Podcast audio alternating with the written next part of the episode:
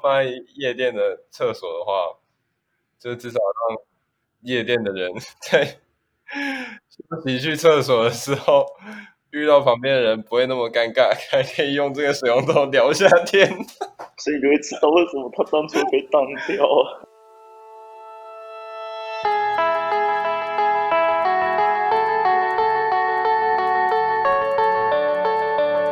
又到了毕业季，往年这个时候应该是新一代设计展办得正火热的时候。虽然今年因为疫情的关系而取消了，有点可惜。不过许多学校还是有在校内办展，而且也都非常精彩。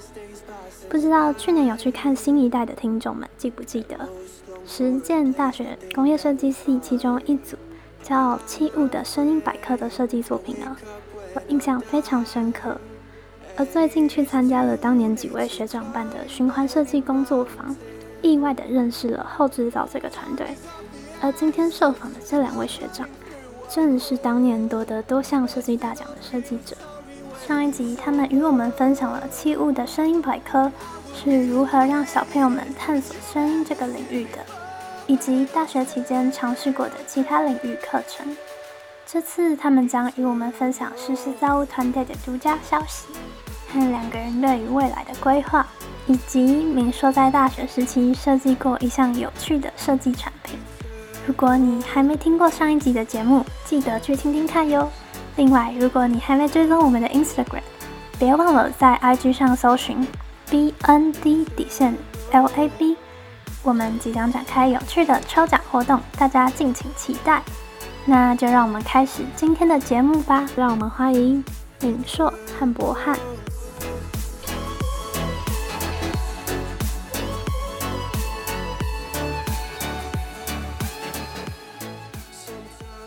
你们近期有创办一个实时造物的工作室吗？然后就是想请问你们对于后续的发展有什么规划，或是各自对自己有什么期许吗？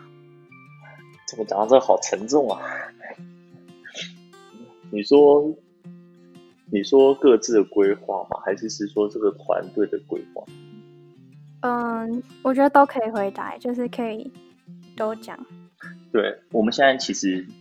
这件事情，我们呃团队大概一个礼拜前也才讨论过这个东西。一开始有几个想法，其实我们开始会创这个工作室，最主要的原因就是想要把我们《器物声音百科》这个案子推出去，让更多人知道。然后，如果今天有教育的案子进来，我们就可以做。那但是 莫名其妙，现在这个这个规划它就变得越来越大。就是它现在变得可能是一个三年到五年的一个计划，那可是我们其实，在团队中每一个人都还有一些，嗯，未来的规划。例如像说，嗯，我们有学弟他还在读书，那像敏硕他可能想要去国外读艺术，对，那这时候我们的团队人数就会开始，就是算是减少吧，所以我们现在也就会在。这中间去做沟通，想办法让这个团队变成变成一个比较有比较稳定的一个团队。因为我们这个我们对这个团队的期许其实是蛮大的，我们很期望这个团队在未来的时候，呃，当大家讲到教育设计或者是设计的教育，那的时候会想到我们这个团队的名字。对，那这也就是我们现阶段很想要去。达到的一个目标，我们会希望让让这种不一样的教育的方式被更多人看到，然后并且先不管他今天好不好，对，那我会希望他们他这件事情是可以让更多人产生共鸣，然后这也是我们团队现阶段最想做的事情。那他就必须要用时间，还有一些更多的心力，然后去做这件事情，才有可能可以可以让这个团队的目标达到。因为我们有另外一个另外一个团队，对，就是叫后制造。那这个后制造其实是当初我们毕业一群毕业的学生，然后我们想说在新一代的作品没办法很完整的被人家看见，所以我们想说我们要组一个团队，然后透过自己去办展览，自己去找场地，然后重新的被更多人去看到我们想要诉说的作品。然后这些作品他们本身都是围绕在跟生活。然后跟日常的物件有很大关系的的作品，所以我们就组了一个后制造。然后后制造这件事情就是，嗯，主要是在讲，就是我们怎么样用我们现在生存在这个环境下的人，然后运用周遭的事情，重新的去设计，或者说重新的去制造成新的新的产品，或者是说新的创作。对，那我们有了后制造，但是在我们所说的实时造物是针对于像这个后制造整个大观念下面的教育领域，然后这是我和敏说用我们吃过声音百科这边这一个作品当做一个像是范本，然后去重新滚一个工作室出来，然后并且希望是用这样的方式去让呃更多人看到不一样面向或者是不同面向的教育。对，可能可以说是很强，或者说不入流，或者是说不正常。但是这件事情就是我们觉得是可行，然后而且是有趣的一个方向。对，然后我们才成立了这个实时造物。所以实时造物其实跟后制造的关系是这样子。哦，终于了解了。可是我觉得不会不入流啊，就是我觉得在设计这个教育真的是很需要，很需要有人站出来去做，就是让。让小孩，或是因为我们我自己是高中生，然后我觉得我在大学之前，我都是一直在读书，然后一直在被塞东西进去，所以很少有机会就是真的产出自己的东西嘛。然后是到大学进设计系才有这个机会，所以我自己是很喜欢这一整套的教育理念，还有你们刚刚说的那些。其实不入流的意思，并不是指说就是。你刚才指的那种，而是指说现在的教育体系下未必还能完全接受非主流。对对，不是这种主流下面的的教育思考，而且我们又不是本身是教育体系的人，所以其实，在他们的眼中，可能嗯，可能某一些老师或者说某一些的教育学者，可能并不会那么的认可我们所在提倡的事情。好，这真的蛮蛮蛮沉重的。那那先不谈这个团队，就是你们自己有没有什么自己的规划，或是有想要学的东西？就未来的规划，我觉得我还是觉得自己的一些呃书读不够多，就是嗯很多大师的一些东西都还没有呃仔细钻研过。所以，呃，对我来说，就是还想要在，比如说哲学，就想再研读更多海德格的东西，或者是，呃，再多把现代哲学再多看一点，嗯，等等。然后，呃，语言能力吧，我学完德文，如果还心有余力的话，应该还会再想要学一个日文或法文。好酷！你现在德文学到哪里？现在才背暗色就是跟我一样。对啊，所以现在讲这个其实有点天方夜谭。不会啊，我觉得很棒。那主要就是讲，嗯嗯，那不汉还有想讲的吗？呃，先着重在眼前的团队的事情，然后先把它处理好，然后未来。其实我我其实人生有很大的一个想法，是我想去读建筑还有室内设计，所以空间类别的东西。所以在未来有机会，其实我会想要想要朝这个方向去走走看。对，其实当初当初当初其实一开始要进大学的时候，其实我就是在建筑系和公社 做抉择，这又是一个很好笑的故事。对，然后当初其实。主要是你说的，我们以前就是比较没有自己独立思考的能力，所以就会听从家里的意见。然后家里就说：“嗯，公社只要读四年，那你就去读公社。”然后我就去了。然后建筑系因为要读，然后我就后来就没有去。然后后来发现，嗯，其实我在公社也是待了五年，对吧？我也也莫名其妙延毕了，所以其实读的时间是一样久的。对，其实有点也不会说后悔的，但是就是还是会蛮想要去读建筑系，因为当初都有上嘛。然后，对，应该要遵从一些自己的想法去学一下建筑。还有机会。对对对，未来未来，等我们把团队经营起来之后，我就要去进修。我自己高中的时候的梦想也是去成大建筑系，然后，但是我当初也是听到家人就是说，建筑就是台湾的地这么小，哪有房子给你盖？我就想说好像有道理，然后而且就是听说是，嗯。建筑哎，公社熬到四点，熬夜熬夜到四点，然后建筑是熬夜熬到六点，然后他们两个一起去吃早餐。然后我就想说，公社好像还有时间睡觉，所以就选公社了。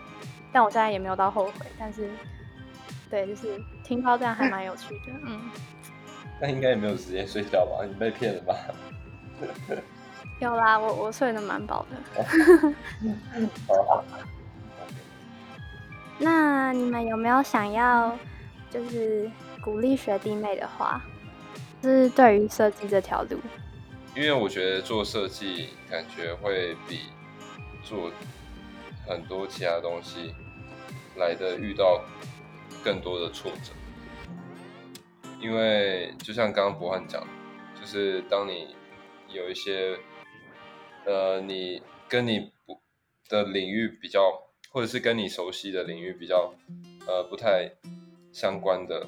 设计的话，就是当你要做这些设计的话，那自然你的挫折感就会很很很强。像可能我之前做，呃，交通工具我不确定算不算，但是我之前做呃水龙头，虽然那是一个就是有点快算是交差用的作业，但就至少我还是。我一开始对那个主题有兴趣的，这样，但是那个那个我那个时候对那个主题真的是完全一点想，就是一点呃经验都没有。我在那之前我完全没有去过夜店，所以嗯，自然那个挫折感就会蛮大的这样。然后，但鼓励的话呢，就是。呃，我都延毕了两年，但是还是不小心得了一些奖，所以遇到挫折就是呃，好好难过一番，然后再继续想下一个就好。这样，如果是你喜欢的事情的话，对我必须说，我真的觉得做设计好像是。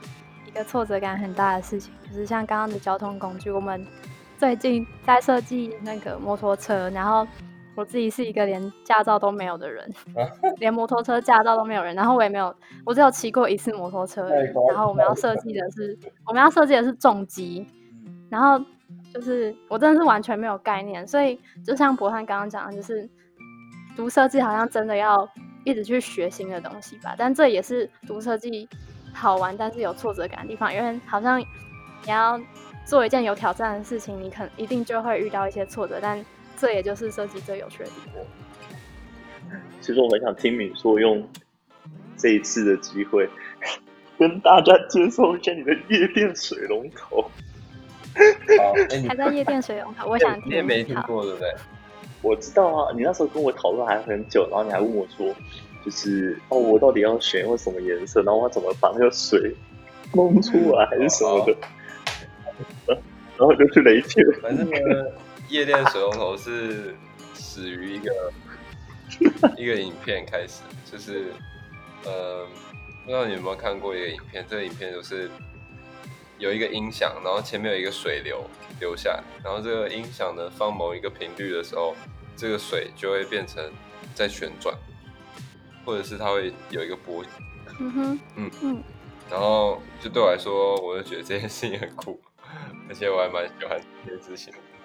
然后，但是我那时候没有想到，呃，怎么样更好的来去把这个这件事情发展成一个产品。所以我那个时候就是只是比较像是交差了事，就是赶快想一个呃好的方法。就是有趣的方法结合这样，所以我就想说，现在是跟声音有关，然后它是那种很大的大型的音响，那会不会放在有这种地方的场域会比较好？然后我想说，这种比较酷的东西，感觉放在夜店比较适合。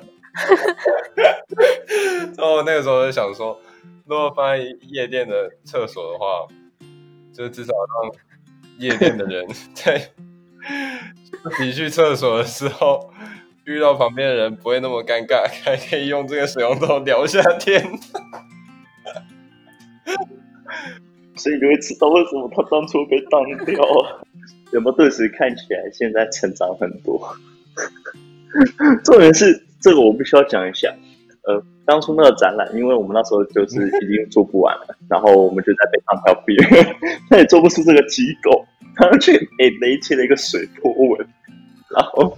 把它粘在一个水龙头的下面，这是展览开展刚半天，那时候都掉了。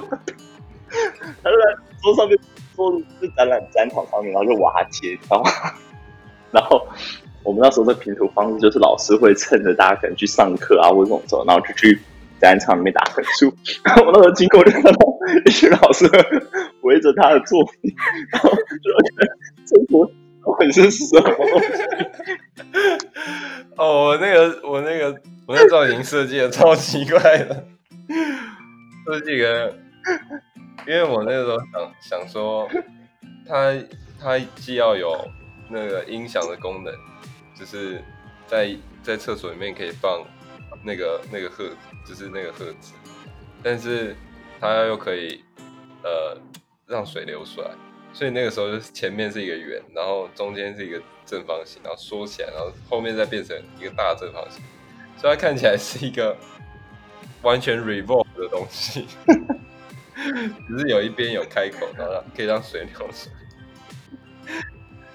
不是重点是，重点是他当初连呃颜色啊什么东西都没有经过思考，他当初就是有点太强，就是。我们进到喷漆室，然后看到谁的喷漆有留什么留下什么颜色，他就拿。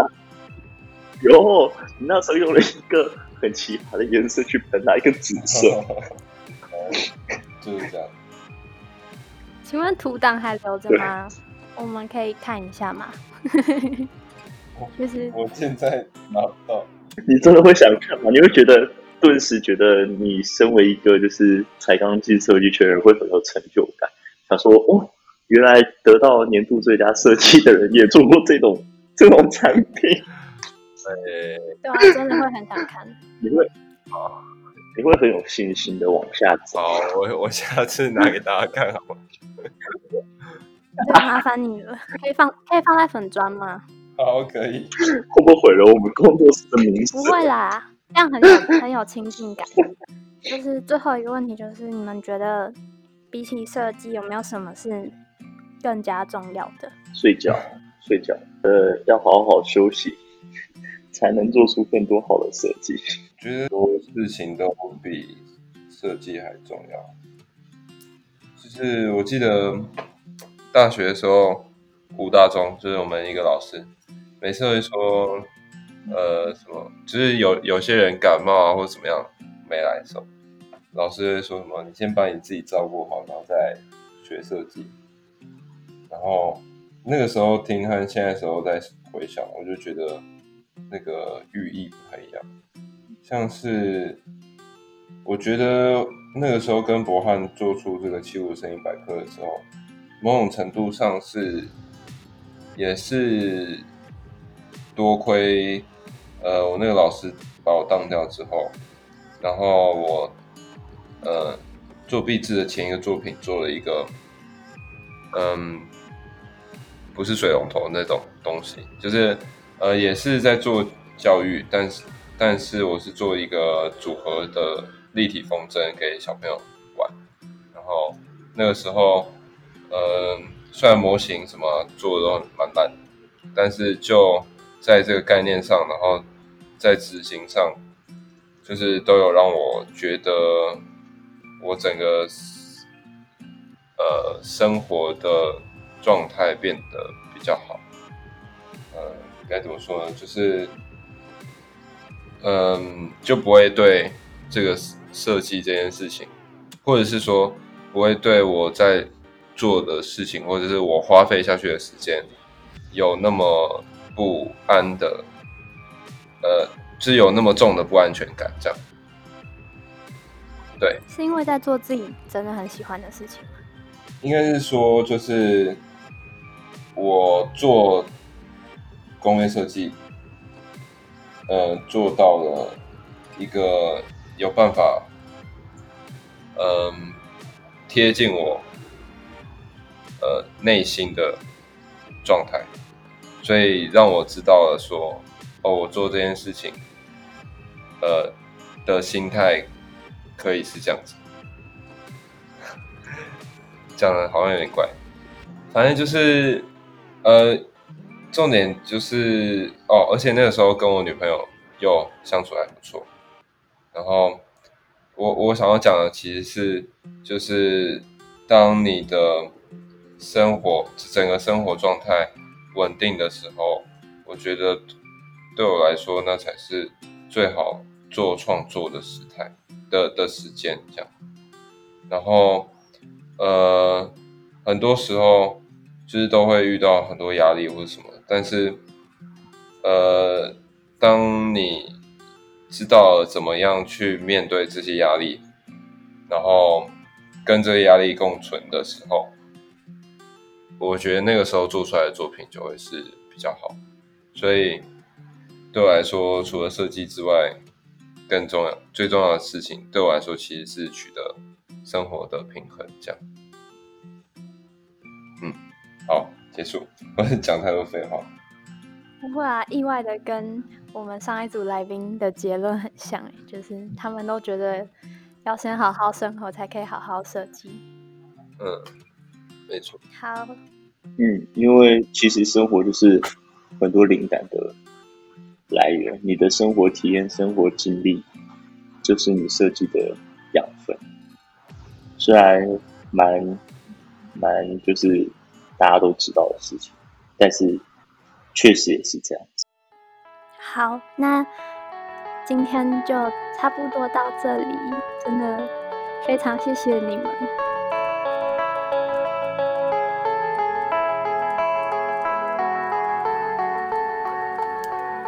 你也跟我一样正在面临期末水深火热的地狱吗？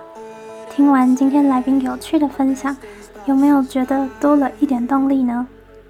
今天两位学长与我们分享了实施造物团队遇到的困难及他们各自对未来的规划。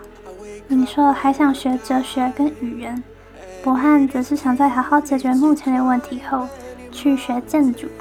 两人都认为读设计势必要探索很多未知的领域，因此遇到挫折也是常有的事。